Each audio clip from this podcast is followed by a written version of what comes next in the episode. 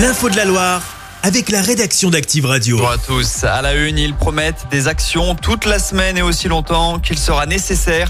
Les agriculteurs vont se mobiliser alors que les représentants de la FNSEA et les JA rencontrent le Premier ministre Gabriel Attal ce soir. Les éleveurs et producteurs dénoncent le nombre et la complexité des normes auxquelles ils sont soumis. Chez nous, une action avait déjà eu lieu à Andrézieux jeudi dernier concernant le prix du lait.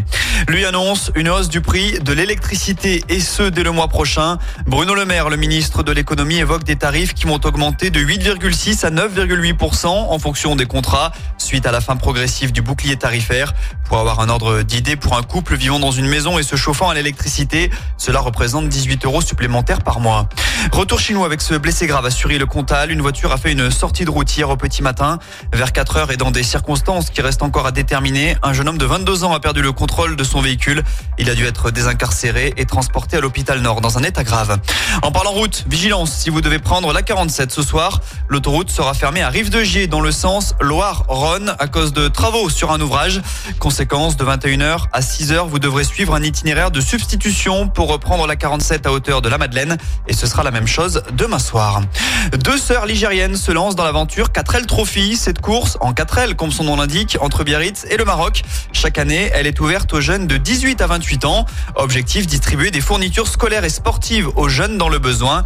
Les glandes du forêt, Eva et Nina, nous en disent un petit peu plus sur leur état d'esprit à l'approche du grand départ.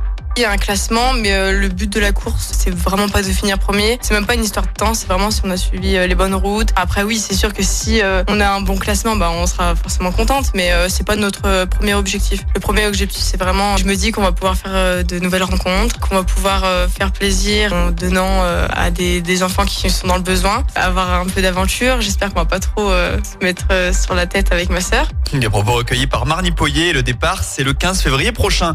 Et puis elles ont fondu comme de la raclette sous un bon appareil. Les 300 places supplémentaires mises en vente ce matin pour la tentative de record du monde de la plus grande raclette ont été écoulées en 1 minute 30. Initiative signée évidemment Jason Chicandier.